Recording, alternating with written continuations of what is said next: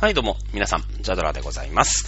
えー、いい時間帯ですね。えー、ということで、まあ、あー予想通りですけどもね、えー、菅新総裁誕生でございます。まあまあ、あの、予定調和というかね、えー、何の番狂わせもなくて、あの、番狂わせがあるとしたら、えー、岸田さんが2位になったってことですよね。石破ちゃん3位かいってね、あの、大声で突っ込みましたけども、まあ、あ菅さんが勝つことはね、えー、もうみんな分かってたと思います。まあ、マスコミもさすがのね、石破ちゃん大好きなマスコミも、さすがにここで石破ちゃん、石破ちゃんって言ってたら、まあ結果ね、投票結果を見たらもうだってトリプルスコアかなんかでしょ？えー、だったらそのマスコミのそのとね、えー、情報操作したんじゃないかとかっていう火の粉がさ、さすがに自分に来ちゃうじゃん。だって、ね、あの、国民のなんか大、な国民の人気がある、国民的人気がある石破さんが次の総理大臣なんじゃないかとかね、えー、石破氏、えー、なんか、リードとかっていうのを言ってたでしょ？一週間言ってたんだけど、いや、これ、やべえぞと。うん、これ、菅さん勝つなと。ね。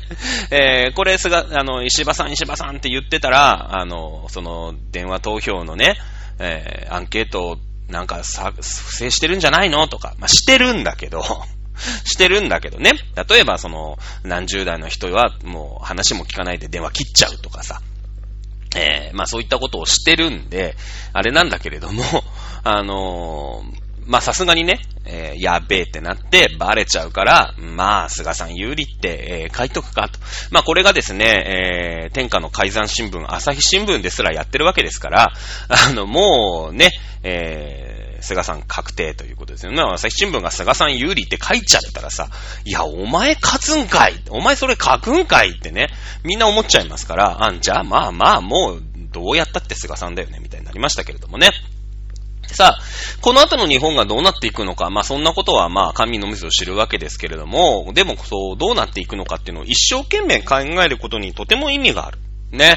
えー、いうことでね、まあその辺喋っていきたいなとは思うんですけれども、あのー、これを喋る前にですね、えー、いわゆる右と左っていう、まあ、言葉をよくこの番組でも使っていると思います。まあ、右翼、左翼なんていう風な話でね、あいつは右翼だから、あいつは左翼だからとかっていうことを、まあ、あんまり今左翼って言わないかな。もしかしたらね、あのー、あれですけれども、うーん、まあ、その右と左、ね、右翼と左翼って言葉なんか聞いたことあるけど、まあ、イメージとしてどんなんなんだろうなぁと。なんか、わーわー文句言ってデモとかしてるのかなとかさ。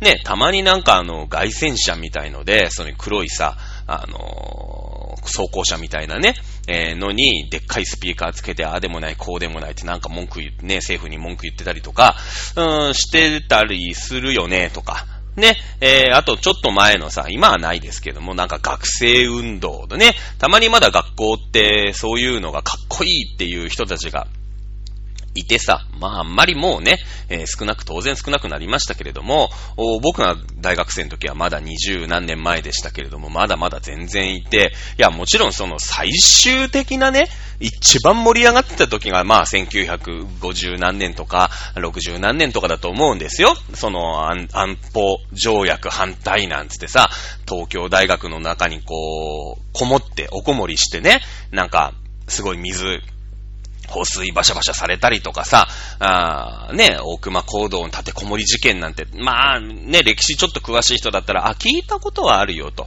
なんか学生がそういうデモみたいのを起こして、ね、安保反対、安保反対とか言ってさ、みんなで列作って、こう練り歩いたりとか、あね、大熊行動っていう、まあ、早稲田大学の、あ東京大学？ん？大熊行動は早稲田だね。えー、とかに引きこもってさ、ね、あのやったりとかしてたじゃないですか。ね、えー、そんな感じでですね、えー、なんか過激なことをやる人たちみたいな、あイメージっていうのは当然皆さん終わりだと思いますけども、これはもちろん、右翼と左翼って言葉が違うぐらいですから、あ全く違います。全く違います。ね。えー、まあ、両方とも、うん、自分たちの理想とする世の中からは遠いので、えー、過激に文句を言う集団っていうとこではまあ、まあ一緒なのかもしれないけど、この二つごちゃごちゃにするととんでもない目に遭うんで、えー、それからですね、その、よくその左とか右とかっていう話を、まあ今後ね、やっぱり政治とか、まあ現代社会とか、あこれからね、アメリカの大統領選挙がどうとかっていうのもあるじゃない？まあなっていった段階で、その、一回ちゃんとね、えー、まあこの番組でも、まあお茶戸塾でもね、意外にこれ分からってない。まあ、私は全然分かっ、まあ分かった気にはなってる、なってますけれども、あのまあ、一回整理しといてもいいかな。ね。えここちゃんと整理をしておかないと、うん、今後の話もね、ごちゃごちゃっとしちゃうじゃないですか。ね、えー、いうことでございます。まあ、あよくね、現象面から言いますと、あの、外旋車ありますよね。ちゃん、ちゃちゃんちゃんちゃんちゃちゃんちゃんつってね、えー、やってる人たち。これは、まあ、右翼かな。あんまり左翼で外旋車乗ってる人って見たことないよね。うん、見たことない。ね、よく外旋車とかでさ、こう、大きいスピーカーつけて、ああでもない、こうでもないってやってるのは、うーん、多分、右翼。と思ってもらって間違いないですね。うん。で、えー、左翼と言われる人たち、今はなかなかね、左翼って言わないんですよね。なんでか。もちろん右翼がいるんだから、左翼と言って、えー、結構ね、えー、活動的には過激。な、まあ、過激なする人が、まあ、右翼だ、左翼だっていうところで合ってるとは思いますけれども、左翼ってね、左翼って今言わないんですよ。まあ、言わないというか、まあ、言うんだけど、なかなか言葉としては出てこないよね。あのー、ネトウヨ、ネトウヨなんてさ、ネット上でこう、右翼的な活動をする人ってのはネトウヨって言われるからど、あんまり左翼って出てこない。まあなんでかっていうことになるんだけども、これ何回もこの番組で説明してますよね。日本っていうのは、まあ、その政府とね、軍が一緒になって戦争に突き進んだ挙句、こっぴどくやられたんですよ。コテンパにやられたの。ね、もう本土焼け野原。広島と長崎には原子爆弾が落とされてですね、一瞬のうちに何万という人、ね、9万と6万だったかな、えー、という人たちが、まあ一般市民ですよね。だって街中にドーンって落とすんだから。ね、それはもう広島のピカだったり、裸足の弦だったり、まあいろんなところで語られてると思いますので、少なくとも皆さん分かってると思いますけれども、ね、えー、般な市民がやられるわけですよ。ね、えー、で、コテンパにやられたんですね。で、コテンパにやられて、その GHQ という名の、まあ、アメリカ合衆国がですね、よし、日本、ね、まあ、俺がやっつけたんだけどさ、まあ、戦後、とりあえず、お前らほっとくと、まあ、何するかわかんねえし、で、もう国もボロボロだから、まあ国として道筋つけてやっから、っていうことで、まあいろいろこう、便宜を図ってね、えー、もらって、あの、まあ、大きなお世話なんですよ。大きなお世話なんだけど、まあ、そのアメリカはアメリカでさ、当時必死なわけ。ね、えー、アメリカとソ連っていう国があって、ね、ソ連ってのはアメリカと最終的にこう戦争をね、終わらせようっていうので一緒にはなりました。手は、手を結びましたけれども、基本的に仲が悪い。ね、イデオロギー、考えてることが違うんですよ。ね、資本、片や資本主義の国、自由、自由な国でしょ？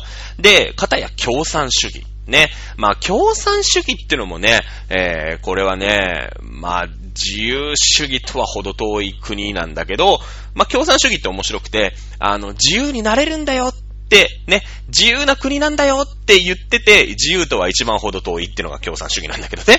うん。これはちゃん、ちゃんと喋りましょう。この後もしかしたら喋るかもしれないし、あの、まあ、今日右と左ですからね、えー、共産主義ぐらい喋るかな。まあ、もし時間的な余裕がなければ次回以降に喋っていこうかなと思いますけれども、ね、えー、そうですね。まあ、そのさ、アレルギーでね、あの、アメリカがこう、日本を、まあ、うまいことこう、国としてさ、まあ、ソ連っぽくならないように、ね、この、地図とい、地図の中ではさ、日本って白紙だったじゃない。白紙になっちゃったじゃない。だって、もう、こっぴどくやられてさ、どうしよう、こうしようってなって、まあ、しょうがねえっ、つってアメリカが面倒見るか。ね、もうちょっとアメリカが、あのー、戦、戦争をね、まあ、原子爆弾で終わらせたわけなんですけど、終わらせたってのもひどい話だけど、もう、あれで、ね、えー、もう晩作尽きたわけですよ、日本は。もう折れちゃったんですよ、最終的に。ね。あんなの持ってこられて、それがもう広島と長崎に落とされる。あんなのだから、ね、言い方悪いですけれども、お試しみたいなもんですよ。あれがもう東京にバーンってなったら、ああ、もう日本おしまいだと。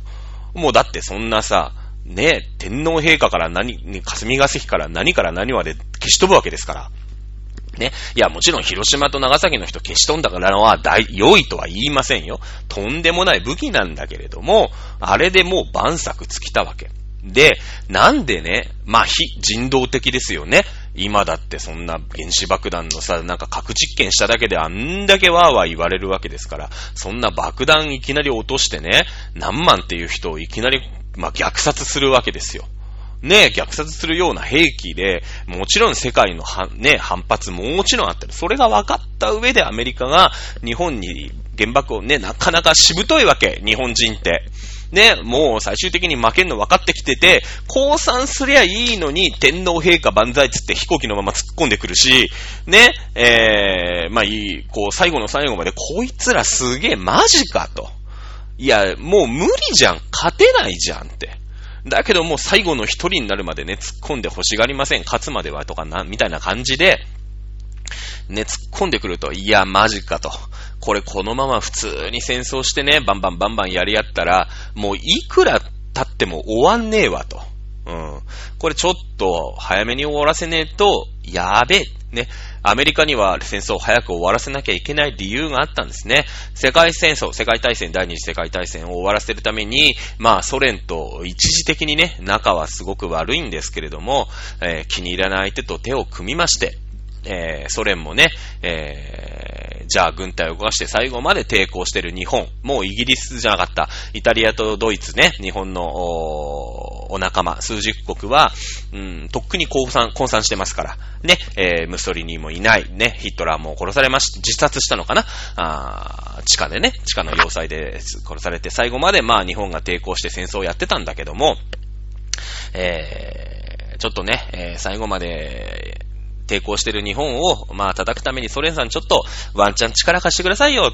ね、えー、いうことでソ連と、まあ、密約みたいのを結んでですね、えー、やったんですけれども、基本的に仲悪いでしょ？アメリカとソ連って。で、だから、これでうだうだやってると、ソ連が、ソ連って、まあ今のロシアもそうだけど、日本ってさ、なんか隣同士みたいな感じするんだけど、その、ソ連とかロシアの、こう、中心都市モスクワって、ヨーロッパだから、超遠いの日本の方なんて。ね。えー、まあ日本で言ったらさ、まあ日本は東京って言って真ん中ぐらいに首都があるから、まあ北海道も九州もね、なんか両方とも端っこみたいな意味がある意味だと思うけど、なんとなくね。もう、ロシアの中では、ほぼなんか、九州みたいなところが、あのね、福岡みたいなところが首都なの、基本的に。で、あっち、あっちばっかりなの。で、その、ヨーロッパに近い方ね。で、そのすげえ土地広いんだけど、その、シベリアの方なんていうのはもうただの、ただの山、山なのね。ただの林森なのよ。ね。えー、なんもないの。どこまで行ってもなんもないの。で、そんな感じでさ、日本なんてそれよりもさらに向こう側でしょ？福岡に首都があってさ、で、その、なんだろう、釧路の先の方で戦争ですって言ったってさ、もう、いや、あんなとこで戦争なのって、九州の人は思うよね。もし日本だとしたらよ。ね。なので、まあ、いろいろ準備もあるけど、まあ、アメリカにここで恩売っとくのもな、みたいな。まあ、ワンチャン、なんか、ね、えー、行く？みたいな感じなの、ソ連も。で、ソ連もやっと準備してさ、もうな、いい子か、つって行くんだけど、ね、えー、あまりにも日本人がさ、なんていうの、こう、わからず屋の点、点ね、わからず屋だから、戦争、いや、ソ連がもう参戦した。ソ連はね、日ソ中立条約って言って、その、なんて、あ、日ソ不可侵条約、ごめんごめん。日ソ不可侵条約っていうので、日本には手出ししませんよって約束をしてたの、もう戦争の前から。で、ああ、もうソ連すらももううちを見限ったんだと。ね。えー、だからその、別にアメリカはソ連に本当に攻めてきて欲しかったわけじゃなくて、日ソ不可侵条約っていうね、そのソ連と日本、ソ連は日本に対して攻めませんよっていう約束を破って欲しかったの。破らせたかったんですよ。ね。で、いや、もうそしたら、そ日本にはさ、勝ち、勝ち目ないじゃん。ね、ソ連の方、全く丸腰にしてもソ連は攻めてこねえって言うから、北海道とか東北とかそっちの方の守りはもう全振りしてさ、そっちはもう全部なしにして、もうアメリカとばっかり戦争をやってね、どんどん向こう向き、東向きにこう戦争してたわけですよ。したら、うわ、ソ連マジかと。日ソ不可侵条約すら破るかと。いやー、これはだってソ連攻めてね、破っちゃったら、当時はさ、戦争しちゃダメっていう世界線じゃないから、攻めてきていいわけだから、ってことはなんかほら、北海道とかにも軍隊置かなきゃいけないしさ、ね、秋田とか、青森とかさ、秋田とかさ、石川とかさ、ああいうところも軍隊置いとかないと、こう日本海からね、え、ソ連がわーって攻めてきたりとか、ね、したらやばいじゃないですか。やばいっすよね。やばいっすよね。で、もう、もう無理よと。ね。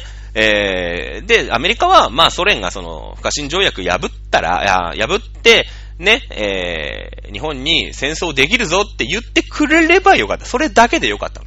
本当に日本に攻めて、日本占領されちゃったらさ、もともと仲悪いから、親分同士仲悪いから、その、ね、日本がさ、ソ連にわーって攻められたら、やっぱ、勝ち取ったところはさ、持ってかれちゃうじゃん。こう、戦争を勝った国として。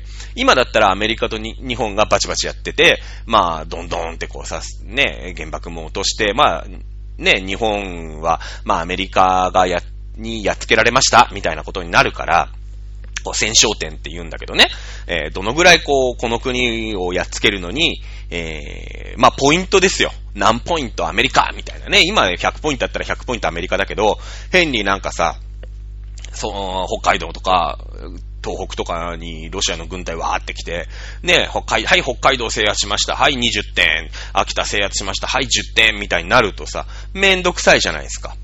ね、アメリカとしても。で、なんか、その、ソ連はほら、向こうの方の国だから、本当は国の、ね、あの、モスクワが。だから、まあ、間に合わねえだろうなと。まあまあ、その、日本を攻めるかもしれないっていうか、攻めるよって、その、今まで攻めねえって言ってたけど、そんなのなしねって言ってくれれば、まあ日本も折れるかなと。ね、折れなかった。うん。折れなかったというか、ね、で、原、原爆を落としたわけなんだけどもさ、最終的に。まあ、日本ってしぶといじゃん。ね、最後の最後まで、こう、玉砕しちゃうんだ。これ、日本人根絶やしにするまで、こいつら戦ってくるぞと、マジで。うん。だって、結局小学校とかではもうさ、竹槍を持たせて、アメリカ兵にね、の心臓、真の像をつく練習とかさせてたわけですよ。子供たちに。いや、マジかと。いや、そんなつもりないんだけど、紫外線とか。ね、紫外線って違うよ。UV じゃないよ。あの、街中の戦争の意味ね。うん。こいつらはもう軍人だけじゃねえと、1億マジ、マジ戦ってくるぞと。マジかと。ちょっと鼻っ柱折ってやんねえ。ちょっともう心、心折ってやんねえと、こいつら戦争終わらせ、終わらせきりねえたと。ね。で、まあ原子爆弾落としたと。ね。で、ぼやぼやしてくると、ロシア、ソ連攻めてきちゃうと。ね。で、これで北海道をロシ、ソ連が取りました、東北取りましたとかになると、まあアメリカが勝ったところで、まあ北海道は確実持ってかれるわと。ね、東北もワンチャン持ってかれるよと。ね、福島、新潟までは、ソ連ですよと。ね、えー、その関東、関東地方は、から、まあまあ、アメリカでいいっすよ、みたいなことになりかねんと。いや、これマジめんどくせえわと。ね。ちょっとソ連が、本当にこう、北海道とかに上陸する前に戦争を終わらせ、日本、ちょっと終わらし、終わらしてくんねえと、マジやべえと。ね。いうことなんですよ。結局。そう、それで原爆をしてきたんです。あの、そしてもうぽっきり折れて、日本も。さすがの日本も、その、なんか本当にさ、こう戦争でね、こう兵隊が攻めてきたら、そりゃまあ、竹槍持ってでも戦うみたいになったけども、あんなのでやられたら、無理じゃんだって。だってその、上陸してきてさ、こう、まあもちろんマシンガンの1丁や2丁持ってるんだろうけど、人と人だったら、ね、まだいいよ。だけどあっちはさ、もう高度何、何フィートみたいなところから、ポーンって爆弾落とすだけなわけでしょ。それでもう街ごと全部なくなっちゃうわけじゃん。いや、これまずいと。ね、でも無理です。すいません、アメリカさんと。ね、もうロシアもなんか攻めてくる準備してるみたいですし、いや、無理っすわ。降伏しますわ。って言って、降伏するわけだよ。で、アメリカはアメリカの目論みがある。ソ連がこれで戦争の準備ちゃんと戦車とかさ、こう、ウラジオストックのあたりから回してきてね、えー、輸送船でこう回してきて北海道上陸して北海道攻めましたなんつったら、いや、あの、戦争終わったけど、北海道だけはソ連のもんだから、みたいになっちゃうわけ。やばいっすよね。やばいっすよ。ね。それで慌てて、まあ、戦争終わらせると。いうことだ。ね。もう戦争の話大好きだね。で、まあ、なんでその、アメリカとロシアが仲悪かった？アメリカは、まあ、資本主義の国だよね。で、ソ連は共産主義の国。ね、えー、でございます。まあ、あの、共産主義は共産主義でいろいろ問題がある、のでね、もちろんそれで、えー、ソ連が崩壊をして、えー、今ロシアという国に、えー、なっているというのは皆さん分かってるとは思いますけれども、まあ、あ簡単に言うと、その共産主義に近い考え方を持っているのが、いわゆる左がかった人たち。です。そして、えー、まあ、資本主義というかな。まあ、日本はもともと日本、資本主義の国ですから、えー、過激なね、ただただ資本主義だったら、まあ右、うまあ少なくとも右翼とは言わないです。右翼とはね、えー、言わないですけれども、おそしてもっともっと過激な、なんか日本が一番強くてね、えー、世界は日本を信奉して、えー、統一されるべきだ、みたいな過激なことを言う人が、まあ、右翼。えー、右という考え方に、今なってくるわけですね。えー、なってくるわけです。だから、その外戦車ってあれ何かっていうと、戦車なんですよ。外戦車ってさ、別になんかクラウンとかで、じゃないでしょ？なんか、あ、で、ハイエースとかでもないじゃない？まあ、ハイエースだったりすることあるのかもしれないけど、なんか改造してさ、あの、黒く塗ったりとか、ああいう、なんていうの、戦車色？なんて言うんだろうね。あれ何色っていうのか知らないけど、戦車色で、なんか窓にもさ、無駄にこう、防弾、なんか網網みたいのがあったりとかして、えー、で、まあ、あのー、こう、なんていうの？でっかいスピーカーがあって、まあそれはいろんな人に意見を届けなきゃいけないからスピーカー載せるんだけど、色はさ、なんか地味な色じゃない？戦車色してるじゃない？なん茶色とも言えない、ねえ、なんか焦げ茶とも言えない紫でもない、何色って言うんだろうね、あれね。いわゆる戦車色。ね、戦車色ですよ。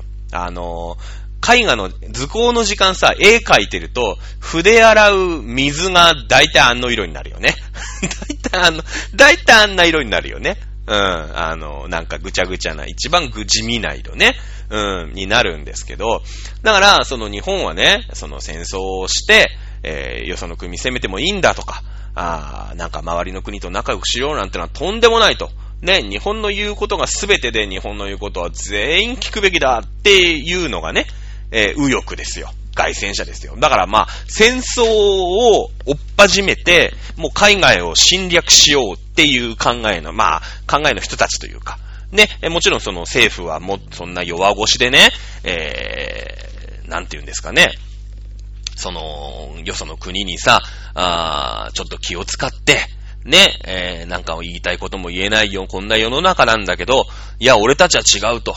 ね、もう言いたいことを言うためには戦争も辞さないんだ。あいつら全員ぶっ止めしてやるみたいなのが右翼ですよ。右翼ね。で、えー、その逆。ね、左翼っていうのは、あー、なんだろうね。えー、もともとその共産主義っていうのから来てるので、これは共産主義の起こりから来なくちゃいけない、は、話さなくちゃいけないですよね。共産主義っていうのは、この資本主義と相対する考え方で、その、まあ、産業革命が起きてさ、まあ産業革命、まあそうね。日本で言ったら文明開化みたいなもんですよ。まあちょっと違うんだけど、日本の場合はその開国したことによってアメリカから一気にこう、アメリカとかね、海外から一気にその文化が入ってきましたから、あの、いい、ね、工業の文化とかが入ってきたんで、まあ、あ文明開化と言っても、まあ日本の場合は差し障りないと思いますけれども、資本化というのができたんですよね。うん、できたんですよ。で、えー、こう、発展していった時にさ、資本家は自分お金持ちだから、工場を作ったり、ね、機械を作ったり使ったり、機械を買ったりしてさ、工場をどんどん作って、そっからこう、いろんなものを作って、売りまくって、ね、えー、私服を肥やすわけだ。で、雇われてる労、労働者はいつまで経ってもさ、ね、なんかスズメの涙ほどのなんか賃金しかもらえなくて、ね、えー、いつまで経っても貧乏。ね、資本家はもう物、どんどんどんどん売って、ね、服を作る人、ね、お鍋を作る人、まあ、兵器を作る人、いろんな人がいますけれども、ね、で、儲けたお金で工場をもっと建てて、で、どんどんどんどん人を雇って、ね、えー、どんどんどんどん儲けてさ、お金持ちになっていく。ね、一握りの資本家と呼ばれる人たちは何の仕事もしないのに、その肉体労働をね、えー、するわけじゃないのに、どんどんお金持ちになってる。これおかしいよね。ね。えー、いうことで、やっぱ革命を起こすべきなんじゃないかと。ね。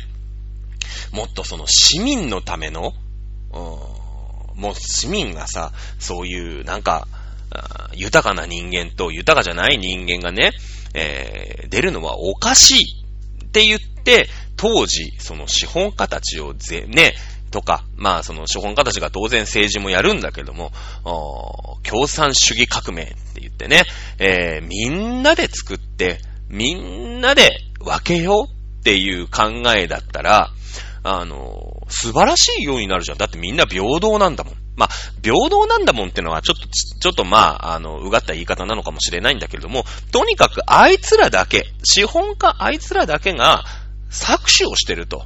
で、もっともっと僕たちがもらうもんもらっていいんじゃないかっていう考え方で、えー、そうですね。まあ、あ革命が起きたんですよ。ね。で、その、昔の資本家ってのはそもそもお金持ってる人じゃないと、だって最初に工場を建てた人が、そこで労働者雇って、どんどんどんどんお金持ちになっていくから、最初にいいとこにいないとさ、資本家にすらなれないじゃない。まあもちろんなんかワンチャンで逆転した人もいるんでしょうけどね。で、やっぱりさ、その最初にワンチャンその資本家になる人ってのは、まあ例えば王様であったり、ね、王様金持ってますよね。あと王様の周りにいる貴族であったり、ね、えー、っていう人たちが、あの、その頃はだってまだ王様がいっぱいいる、世の中にいっぱいいる時代だから。ね、ロシアももともと王様いたんですよ。ロシア帝国なんですね。えー、いたんです。で、えー、なったんですけど、フランスなんかもさ、フランス国王とかね、ルイ16世とかいますよね。えー、あれ、なんとか何世何世っていうぐらいですから、もう、あれですよね、えー、王様ですよ。で、おフランスなんかでもさ、まあ、フランスの方がわかりやすいかな。フランス革命。ね、フランスもだから資本家がお金をさ、もういっぱいがめてて、えー、王様がどんどんどんどんね、えー、私服を肥やしてっておかしいってことになって、ルイ16世が、まあ、市民たちによってね、えー、わーって攻められて、捕らわれて、最後殺されちゃうんですよ。ギロチンで殺されるんですよね。えー、まあそれをね、ナポレオンという、まあ市民代表みたいな人たちがいて、えー、それを指揮してね、えー、市民革命、まあいわゆるフランス革命ですよ。ね、えー、ギロチン、ギロチンって知ってます？あのー、こう、上から歯が落ちてくるんですよ。歯、つ、つった歯だよね。歯、歯、刃物がさ、こう、首のところにあって、ガチャンって落ちてくるって、まあ、ひどい残酷な、あ処刑システムですけれども、ね、えー、まあでもギロチン開発してのルイ16世ですからね。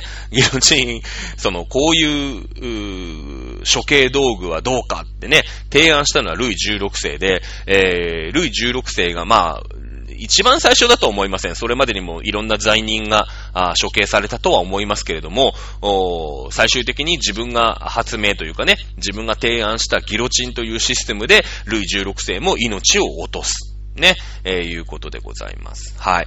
えー、ということで、その市民がね、市民のための政治してくださいよ、みたいなのが、そもそもその、革命で共産主義というものが、まあ、生まれたあの、ものの発端にね、なります。ね。えー、なので、そういう考えの人たちが、まあ、いわゆる左寄りということになります。まあ、左翼ってなると、それがね、もっともっと過激な思想でさ、あのー、なんていうのかな。まあ、あ今のさ、えー、日本の政治でも、それはもう全然ダメだと。足りてないと。もっと市民にね、えー、寄り添うし、寄り添わなくちゃダメっていう、まあ考えの人たちが、まあ、いわゆる左寄りっていうことになるよね。うん。だから当然その、この番組でも何回も言ってるんだけれども、あのまあ、マスコミとかさ、ね、えー、先生たちとかは、教育とか、教育に携わる人たちなんていうのは、左寄りだよね。左寄り。なんでかっていうと、うーん、アメリカがね、えー、GHQ って、まあ連合国なんだけど、まあほぼほぼアメリカと思っていただいて結構です。アメリカが日本を占領して負けた後ね、えー、戦争に負けた後、あの、日本が戦争に負けた後に、えー、日本ちょっとね、立て直すかってで、えー、原爆ドーンって落としたところでさ、あの、落としといて占領するっていうことなんだけど、まあ、ロシ、ソ連がね、え、攻めてくる前に日本降参しましたから、とりあえず日本は全部、あの、アメリカの主導のもと、まあ、戦後復興をしていくわけです。これが本当にね、あと1ヶ月2ヶ月日本が降参するのが、まあ、降伏するのが遅かったら、例えば8月15日が、あまあ、日本がね、えー、終戦記念日、ポツダム宣言を受諾した日ですけれども、あれが10月、11月ってなってきて、えー、ロシアが本当に攻めてきていたら、日本はきっと、関東より上、まあ、東北地方と北海道はロシアの管轄。そして関東地方から西、は、アメリカの管轄というような形で分割統治をされていたことでしょう。おそらくね。おそらくですよ。で、まあそれはもうお隣の北朝鮮でわかりますよね。北朝鮮、南朝鮮、まあ韓国ですけれども、朝鮮半島問題、まあいろいろね、日本とも問題がありますけれども、あれも、上、北は、北半分は、ソ連という国が、まあもともと、戦争の時にはね、あそこ日本だったんですね。えー、まあ、日韓併合。まあ、日韓併合についてもいろんなご意見がありますので、ここでは割愛しますけれども、あそこ日本だったんです。で、日本が戦争に負けて、えー、日本はね、えー、そこを、まあ、朝鮮の人たちに返しなさいっていうことになって、わかりましたって言って返すんですよ。そしたら、あ北半分はソ連が管轄する。そして南半分は、まあ、アメリカが管轄するということで、今も、まあ、睨み合ったり、えー、手を取り合ったり、まあ、いろんな問題があるよね。一つの民族が二つに分かれてる。ね、あと、負けた国で言えばドイツですよね。ドイツ。ね、ベルリンの壁。ね、同じ都市だよ。例えば東京で言ったらさ、そうだね。例えば皇居の右半分と左半分にバーンって、ね、壁ができてさ、ね、港区、品川区、新宿区、目黒区、うん、杉並区、北区、うーごめん。なんか抜けてるね。えー、とかは、ね、西東京。ね、えー、墨田区、江戸川区、うー文京区、千代田区、台東区、葛飾区、足立区、ごめん、いっぱい抜けてる。は、ね、東東京でソ連が管轄する。ね、えー、さっき言った西東京は、アメリカが管轄する。みたいなことに、あ、逆かな？東東京がアメリカが管轄するかな？わかんないけど、みたいなことになってたんですよ、実は。いや、本当に。ね。あと2ヶ月幸福、幸福が遅かったらね。だから、まあ、もちろんその原子爆弾っていうのは人道的に許される武器ではないけれども、その後ね、そのベルリンという国、まあドイツというところが、まあベルリンという都市が、ね、え、東ベルリンと西ベルリンということに、ところに分かれて、ね、えー、そして朝鮮がね、朝鮮半島が、韓国、そして北朝鮮という国に分かれて、で、親玉をね、えー、それぞれアメリカ、そしてソ連という国を信奉して、まあなんなら、えー、北海道と東北もソ連が治めてたと思います。北海道、東北と、そして、えー、東東京。これをソ連が統治して、ね、えー、それ以外の日本を、まあ、アメリカが統治するということも全然あるシナリオ。実際ドイツはそうなってますよね。うん。で、共産主義が、まあ、どうなっていった。そして、まあ、東ベルリン、西ベルリン、それから北朝鮮、えー、韓国との、まあ、いわゆる経済格差ですよね。まあ、韓国の経済もいろいろ弱いとこありますけど、北朝鮮よりはマシだ。うん。えー、東ドイツ、西ドイツ。ね、今、なかなか東ドイツの記憶がある人も少ないと思いますけれどもね、東ドイツなんて、まあその共産主義という、まあ性格もあるんだけれども、30年間さ、ね、今のドイツの車、ね、ベンツとか BMW とかさ、ロールスロイスとか、ね、えー、高級車ありますけれども、東ドイツは、もう30年間モデルチェンジなし。ね、モデルチェンジなしですよ。ね、えー、の車が走ってたりするわけ。まあ、共産主義ってさ、真面目にやってもやんなくても結果を一緒じゃない。一緒じゃない。その、みんなで作って、みんなで分けるっていう、こう、国の、国だよね。国だよね。だから、その、サボったって一緒なんですよ。サボったって一緒。ねサボったって結果一緒だったら、誰も真面目に働かないっすよね。誰も真面目に働かない。まあ、共産主義っていうのは本当にうまくいったら、だって無駄少ないしさ。ね、本当に地域のその住民たちが、あ必要な分だけ、例えば服を作ります。ね、えー、まあ、お、お、お米、お米というか缶詰を作りますとかってすればさ、完璧に回るんですけど、何が問題かって人間が完璧じゃなかった。うん、人間が完璧じゃなかったんですね。残念ながら。うん。だから、みんなサボり出しちゃったんですよ。サボり出しちゃったの。だってやっぱりさ、真面目な人たちが、こう、儲かる世の中じゃないと人間真面目にやらないでしょ。ね。で、まあ農業なんかもそうだよね。これ工業だけの話じゃないんですよ。えー、ソ連ではコルホーズ、ソフホーズ、ね、知ってますかね？えー、歴史の授業、あのー、授業で、名前ぐらいは聞いたことある。もしかして地理の授業で聞いたことあるかもしれない。集団農業をしてるんですよ。ね、えー、やっぱり日本はさ、その農業でもね、やっぱり一生懸命草むしりをしてね、やっぱ有機農法とかでさ、一生懸命手間かかるけど、ね、え、草むしりして、なんかいっぱいこう害虫とかからもね、身を守って一生懸命手塩に育てたら、なんか有機米とかでさ、高く売れたりするわけでしょ？ね、えー、だけども、ソ連は集団農業ですから。みんなでやって、みんなで取れて、それをみんなで分ける。まあ余ったら輸出ぐらいすると思いますけども。だったらさ、せっせと草むしりする、まあ、働き者のね、人がいるとするじゃない。で、隣のやつはもうサボりまくり。サボりまくりですよ。隣に住んでる人たちは。ね。で、結局さ、まあ、何万トンで取れて、はい、じゃあ今年のお米これですよ、今年の小麦これですよって言って、隣のやつともらえるもん一緒だったら、俺の草むしり何だったのって話じゃん。話じゃないですか。ね、えー、理論は完璧なんですよ。あの、共産主義って。だから最初みんな飛びついたの。やっぱり資本主義ってのはおかしい。あいつらだけが儲かるのはおかしい。ね、なったんですよ。で、今そんなこと思ってる人いないでしょ？ね、えー、資本家っていうさ、例えばまあわかんないけど、孫正義とかさ、超金持ってんじゃん。カルロス・ゴーンとか、まあいろいろあった問題だけどさ。ね、別にそれはあの、ユニクロの柳井会長だろうと、誰でもいいんですけれども、ね、それで、こう、僕なんかもね、一生懸命働いてますけど、ね、えー、資本家じゃないよね。資本家じゃない。だけど、それに対して今文句言う人あんまいないじゃん。その資本家っていう人がうまいこと儲けてくれたら、僕たちの給料も上がる。ね、そして僕たちが、こう、満足に暮らせるほどお、お金を稼げば、頑張ってお金を稼げばいいんだ。ね、出世してさ。